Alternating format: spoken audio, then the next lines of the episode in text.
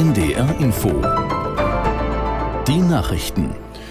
Um 17.30 Uhr mit Michael Hafke. Nach Einschätzung von Katars Ministerpräsident Al-Thani könnte es bald zu einer Vereinbarung zur Freilassung von in den Gazastreifen verschleppten israelischen Geiseln kommen.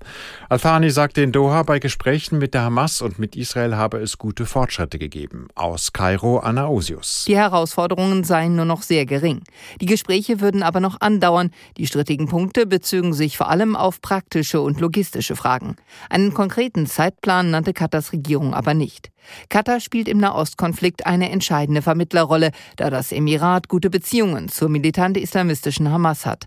Seit Wochen verhandelt Katar mit allen Seiten, um nach eigenen Angaben eine Freilassung aller Geiseln zu erreichen. Die Weltgesundheitsorganisation hat nach eigenen Angaben eine Rettungsaktion für die Patienten im umkämpften Al-Shifa-Krankenhaus im Gazastreifen organisiert. Einem Team der WHO soll es bereits gelungen sein, 31 Frühgeborene in Sicherheit zu bringen. Aus Genf, Katrin Hondel. Für die kommenden drei Tage sind mehrere Evakuierungseinsätze in Planung, eine humanitäre Mission mit sehr hohem Risiko.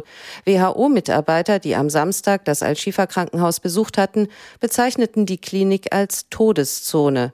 Die Flure und das Klinikgelände seien mit medizinischen und sonstigen Abfällen übersät, das Infektionsrisiko deshalb erhöht.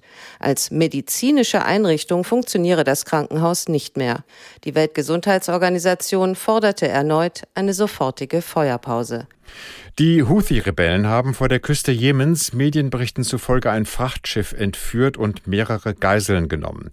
Die Rebellen hätten an Bord des Autotransporters Galaxy Leader die Kontrolle übernommen, berichtete der Nachrichtensender Al-Haddad. An Bord sei eine 22-köpfige Besatzung. Eine Quelle für diese Angaben nannte Al-Haddad nicht. Ein Sprecher der israelischen Armee sprach von einem sehr schwerwiegenden Vorfall mit globaler Reichweite. Israelische Staatsbürger sollten sich nicht an Bord befinden. Zuvor hatten die vom Iran unterstützten Houthi-Rebellen mit Angriffen auf sämtliche Schiffe mit Bezug zu Israel gedroht.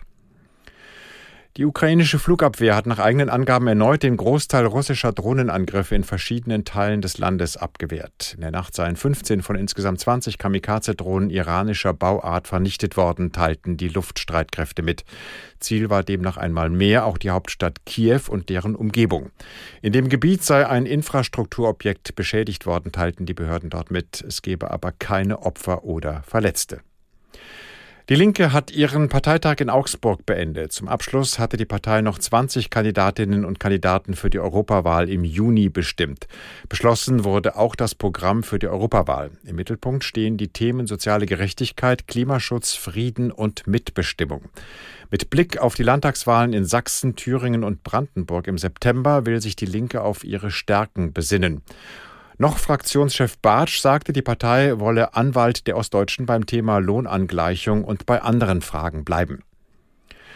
Das Wetter in Norddeutschland. In der Nacht gibt es gebietsweise Schauer bei Tiefstwerten um 9 Grad. Morgen dichte Wolken, zum Teil lang anhaltende Regenschauer und Temperaturen 8 bis 11 Grad. Und die weiteren Aussichten.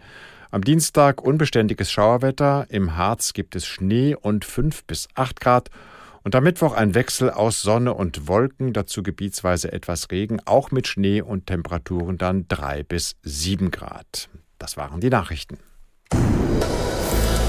NDR Info Podcast jetzt. Familientreffen.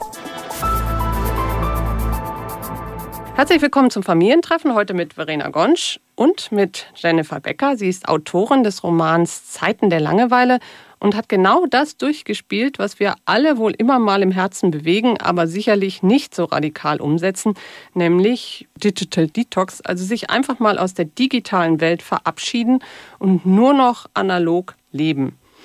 Jennifer, du bist selber Dozentin in Hildesheim und hast mit Sprache zu tun und auch mit Digitalisierung. Vielleicht erzählst du am Anfang mal ein bisschen, was du eigentlich beruflich machst. Ja, erstmal vielen Dank. Ähm, ich freue mich hier zu sein und dass äh, wir sprechen können. Ich bin wissenschaftliche Mitarbeiterin sozusagen am Literaturinstitut Hildesheim. Ähm, ich bin da schon relativ lange. Ich